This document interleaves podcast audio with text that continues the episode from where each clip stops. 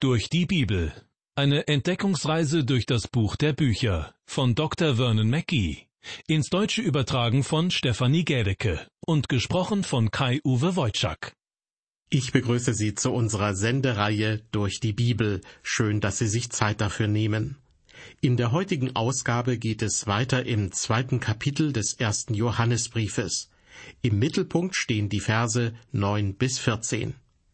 In den vorangegangenen Sendungen haben wir uns mit den Geboten des Herrn Jesus Christus auseinandergesetzt und festgestellt, dass ein neugeborener Christ das Ziel hat, diese Gebote zu befolgen, weil Christus sie auch befolgte. Auf diese Art ist es möglich, zwar nicht perfekt, aber dem Wesen nach, wie er zu sein. In dieser Sendung werden wir uns mit weiteren Geboten unseres Herrn befassen, die wir als Christen im Blick behalten sollten. Wir werden uns nun mit weiteren Geboten des Herrn Jesus Christus befassen, die er seinen Jüngern und Nachfolgern ans Herz gelegt hat. Wir beginnen im ersten Johannesbrief Kapitel 2 mit Vers 9. Was Johannes hier anspricht, geht auf ein Gebot unseres Herrn zurück, und Johannes lädt uns ein, dass wir dem Vorbild Jesu folgen sollen. Johannes schreibt, Wer sagt, er sei im Licht und hasst seinen Bruder, der ist noch in der Finsternis. Für ein Kind Gottes ist es unmöglich, im Licht zu wandeln und gleichzeitig seinen Bruder zu hassen. Wer einen anderen Christen hasst, der hat ein grundsätzliches Problem mit seinem Glauben. Sein Bekenntnis stimmt nicht mit seinem Verhalten überein. Natürlich stößt man immer wieder auf Glaubensgeschwister mit anderen Sitten und Gewohnheiten, und vielleicht findet man es schwierig, ihr Verhalten gut zu heißen. Aber wenn man diese Menschen dann gleich hasst, zeigt das, dass man selbst in der Dunkelheit lebt. Hass für einen anderen Christen zu empfinden, ist ein Hinweis darauf, dass man selbst nicht im Licht lebt. Und man sollte nicht vergessen, das ist ein fragwürdiger Zustand, für den wir uns in aller Regel selbst entschieden haben. Abgesehen davon gibt es aber auch eine natürliche Dunkelheit, so will ich es einmal nennen, in die alle Menschen hineingeboren wurden. Der Apostel Paulus schreibt im vierten Kapitel des Epheserbriefes Ihr Verstand ist verfinstert, und sie sind entfremdet dem Leben, das aus Gott ist, durch die Unwissenheit, die in ihnen ist, und durch die Verstockung ihres Herzens. Das ist der natürliche Zustand des Menschen. Der Mensch wird in die Finsternis hineingeboren. Aber dieser natürliche Zustand ist nicht der Grund für unser Verlorensein. Johannes nennt in seinem Evangelium den wirklichen Grund. Das ist aber das Gericht, dass das Licht in die Welt gekommen ist, und die Menschen lieben die Finsternis mehr als das Licht, denn ihre Werke waren böse. Das ist wichtig, und man darf es nicht vergessen. Wir sind schuldig, wenn wir Sünder bleiben, weil wir den Heiland damit zurückweisen. Wir sind schuldig, wenn wir das Licht zurückweisen, das durch das Wort Gottes zu uns kommt. Wenn man im Licht lebt, wird alle Dunkelheit vertrieben. Wir sollten uns nicht von den alles durchdringenden Strahlen des Lichts abwenden, sondern es zulassen, dass sie unser Herz durchdringen.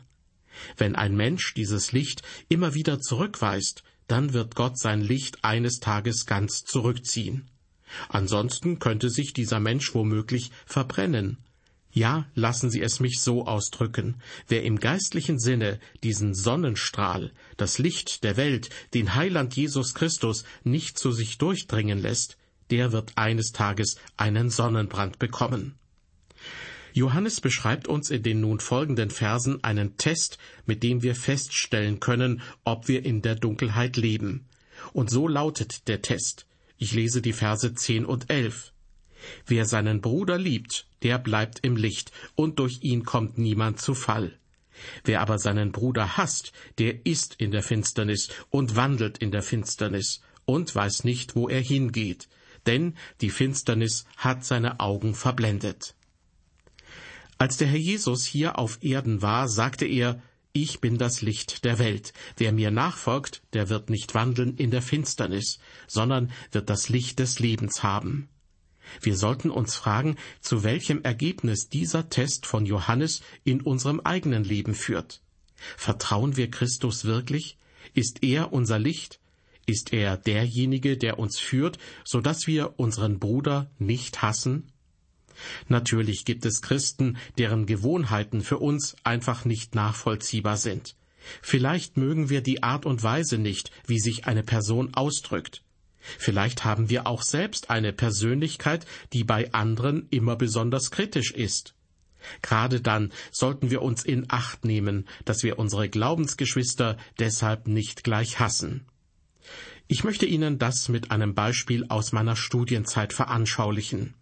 Am theologischen Seminar wohnte ich einmal mit jemandem zusammen, der nachts, wenn ich im Bett war und schlief, anfing zu singen. Er sang den ganzen Tag nicht, aber nachts um elf, wenn ich schlafen wollte, legte er immer richtig los. Er hatte viele Gewohnheiten dieser Art. Also sagte ich eines Tages zu ihm, Weißt du, du bist der größte Beweis dafür, dass ich ein Kind Gottes bin. Erstaunt fragte er mich, wie meinst du das? Ich antwortete, Du bist für mich der rücksichtsloseste Christ, dem ich je begegnet bin. Aber ich will dir etwas sagen, ich habe dich trotzdem lieb. Er sah mir direkt in die Augen und sagte, und du bist der abscheulichste Christ, dem ich je begegnet bin. Aber auch du sollst wissen, obwohl es mir unglaublich schwer fällt, dich gern zu haben, habe ich dich trotzdem irgendwie gern. Einige Jahre später geriet mein ehemaliger Studienkollege und Mitbewohner in Schwierigkeiten. Ich fuhr zu ihm hin, um herauszufinden, ob ich ihm irgendwie helfen könnte.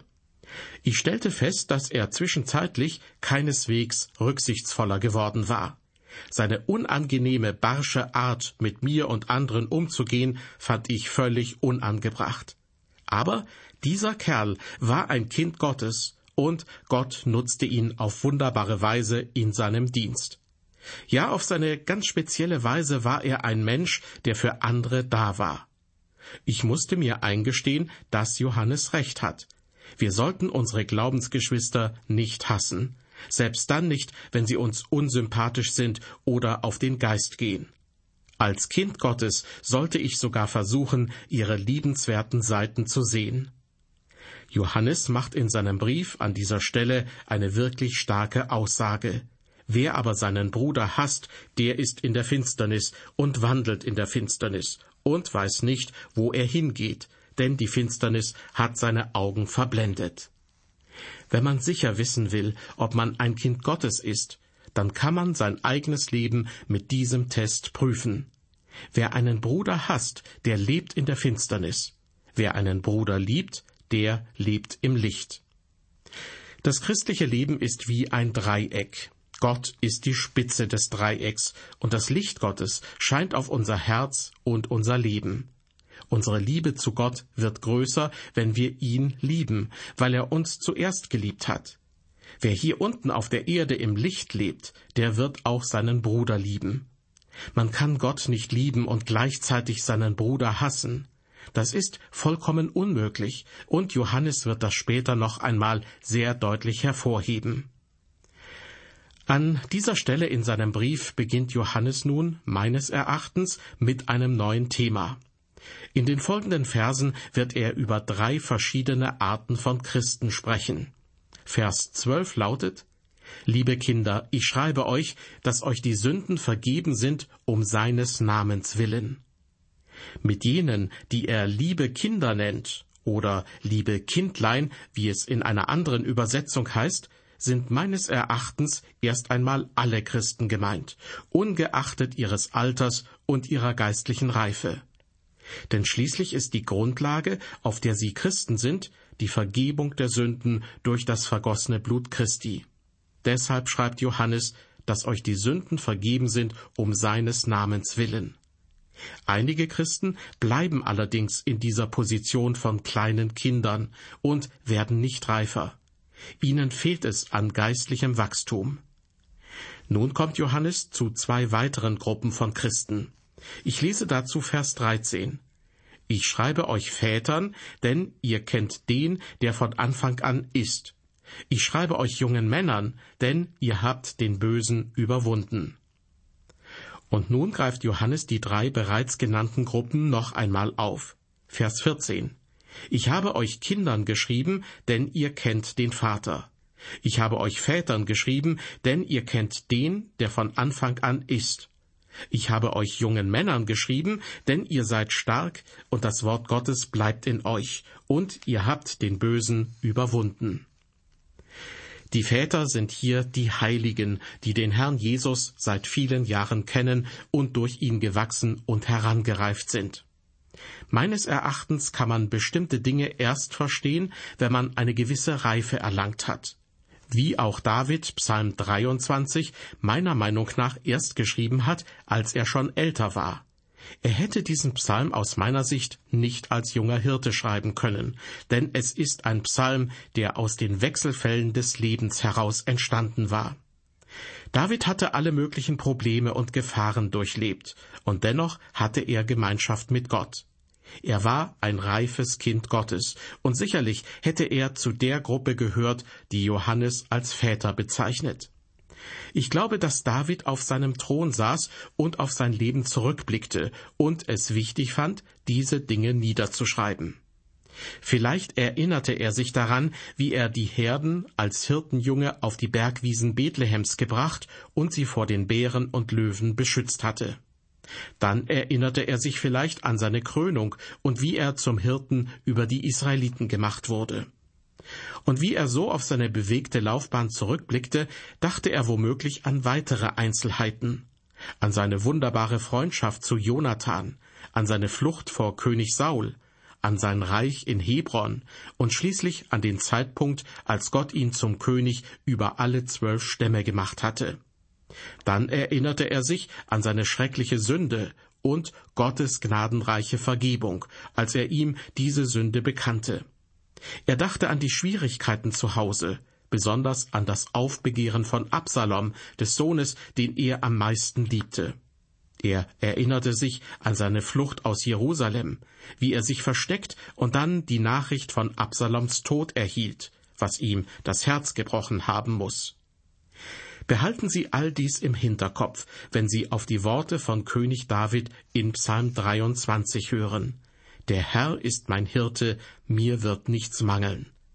Als reifes Kind Gottes erzählt er, wie Gott ihn auf grüne Auen und zu ruhigen Gewässern geführt und seine Seele wiederhergestellt hat. Ich denke, es sind Menschen wie David, die Johannes in seinem Brief Väter nennt. Weiter heißt es in Vers 13, Ich schreibe euch jungen Männern, denn ihr habt den Bösen überwunden. Die jungen Männer sind nicht so reif wie die Väter. Das heißt, dass sie nicht die Erfahrung der Väter haben, aber sie haben das Geheimnis verstanden, wie man durch das Blut Christi den Feind überwindet. Sie haben gelernt, wie man für Gott lebt, und deshalb bin ich der Überzeugung, dass man auch als junger Mensch heutzutage für Gott leben kann. Weil Johannes noch etwas zu den drei Gruppen von Christen hinzufügen will, über die er bereits gesprochen hat, heißt es anschließend in Vers 14 zunächst, Ich habe euch Kindern geschrieben, denn ihr kennt den Vater. Mit den Kindern sind unreife Menschen gemeint. Sie wissen, dass sie Kinder Gottes sind, aber ihr Wissen geht nicht darüber hinaus. Und einige von ihnen wollen wahrscheinlich auch nicht mehr wissen. Liebe Hörer, zu dieser Gruppe gehören viele Kinder Gottes. In einigen Gemeinden habe ich manchmal das Gefühl, dass ich in einem geistlichen Kindergarten bin. Obwohl diese Menschen erwachsen sind und einige von ihnen sogar graue Haare haben, sind sie geistlich unreif. Sie sind im Glauben nie erwachsen geworden. Nach den Kindern erwähnt Johannes in Vers 14 erneut die Väter. Ich habe euch Vätern geschrieben, denn ihr kennt den, der von Anfang an ist. Johannes fügt dem nichts weiter hinzu, weil man nicht über jene hinausgehen kann, die Gott bereits von Anfang an kennen. Oder wie Paulus es formulierte, ihn möchte ich erkennen und die Kraft seiner Auferstehung und die Gemeinschaft seiner Leiden und so seinem Tode gleichgestaltet werden. Genau das macht einen Menschen zu einem Vater oder einer Mutter in Christus. Ich möchte Ihnen, liebe Hörer, gern eine Frage stellen. Wissen Sie, wie man einen Menschen richtig kennenlernt? Indem man jeden Tag mit ihm zusammenlebt. Deshalb kann ich sagen, dass meine Frau mich kennt, Sie hat die letzten 40 Jahre mit mir zusammengelebt und kennt mich daher sehr gut. In irgendeinem Jahr musste ich den ganzen Sommer über zu Hause bleiben, weil es mir gesundheitlich nicht gut ging. Deshalb verbrachten meine Frau und ich viel Zeit auf der Veranda. Und in dieser Zeit lernten wir uns wirklich kennen. Wir sprachen über viele Dinge, die wir miteinander erlebt hatten, vom Zeitpunkt, als wir uns kennenlernten, bis zur Gegenwart. Obwohl ich krank war, war es der schönste Sommer, den ich je mit meiner Frau erlebt habe. Ich kenne sie jetzt besser und sie kennt mich besser. Wie können wir aber den Herrn Jesus Christus kennenlernen? Die Antwort auf diese Frage lautet, nur durch das Wort Gottes können wir ihn wahrhaft kennenlernen. Darin wird er offenbart. Viele Menschen haben das Gefühl, dass sie zu herausragenden Heiligen werden, wenn sie einmal die Woche zur Bibelstunde gehen. Aber das Wort Gottes ist wie Nahrung. Ich habe in den letzten Jahren häufig Bibelstunden gegeben, und ich finde es gut, dass so viele Christen daran teilnehmen. Aber stellen Sie sich einmal vor, dass Sie nur einmal die Woche eine gute Mahlzeit essen und dann sagen würden, das war's mal wieder für diese Woche. Das nächste Essen gibt's in acht Tagen.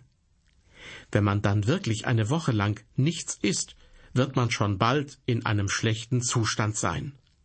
Gleiches gilt für das Wort Gottes.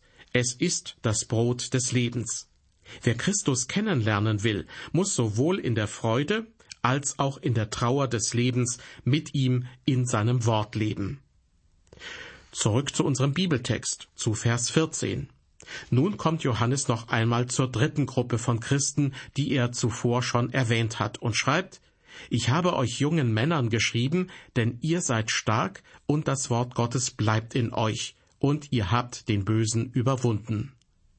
Im vorangegangenen Vers hatte Johannes bereits geschrieben, dass die jungen Männer stark sind und den Bösen überwunden haben. Das klingt fast genauso wie der eben gelesene Vers. Aber Johannes hat hier noch einige wichtige Worte hinzugefügt, mit denen er uns ein Geheimnis verrät. Er sagt, das Wort Gottes bleibt in euch.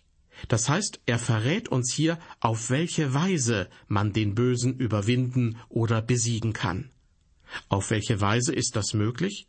Nur wenn das Wort Gottes in euch bleibt. Das Wort Gottes ist sozusagen unsere Kampfstrategie. Im sechsten Kapitel des Epheserbriefes wird passend dazu die Waffenrüstung des Christen Stück für Stück beschrieben. Die Angriffswaffe ist laut diesem Text das Schwert des Geistes, welches ist das Wort Gottes. Wenn man sich gegen den Teufel verteidigen will, muss man das Wort Gottes gut kennen. Viele Christen fallen den Sünden der Welt zum Opfer, weil sie das Wort Gottes nicht kennen, also geistlich schwach sind. Genauso wie man dreimal täglich essen muss, um körperlich stark zu sein, braucht man auch geistliche Nahrung, um geistlich stark zu sein. Diese geistliche Nahrung, die uns einen Kampf gewinnen lässt, ist das Wort Gottes. Wer regelmäßig das Wort Gottes liest, gleicht einem Menschen, der seinem Körper regelmäßig Nahrung gibt. Durch die geistliche Nahrung wird unser geistlicher Leib stark und kann heranwachsen. Zuerst, zu Beginn unseres Glaubens, sind wir bildlich gesprochen klein und schwach und brauchen viel geistliche Nahrung und Geduld, um heranzuwachsen. Mit der Zeit sind wir dann keine geistlichen Kinder mehr, sondern, wie Johannes es ausdrückt, junge Männer oder eben junge Frauen. Und schließlich, wenn wir fest im Glauben sind, sind wir die herangereiften Christen, die Gott aus uns machen will. Deshalb ist es wichtig, keine geistliche Mahlzeit auszulassen, sich also ständig persönlich mit der Bibel auseinanderzusetzen. Mit diesem Gedanken möchte ich mich nun von Ihnen verabschieden. Auf Wiederhören bis zur nächsten Ausgabe unserer Sendereihe durch die Bibel.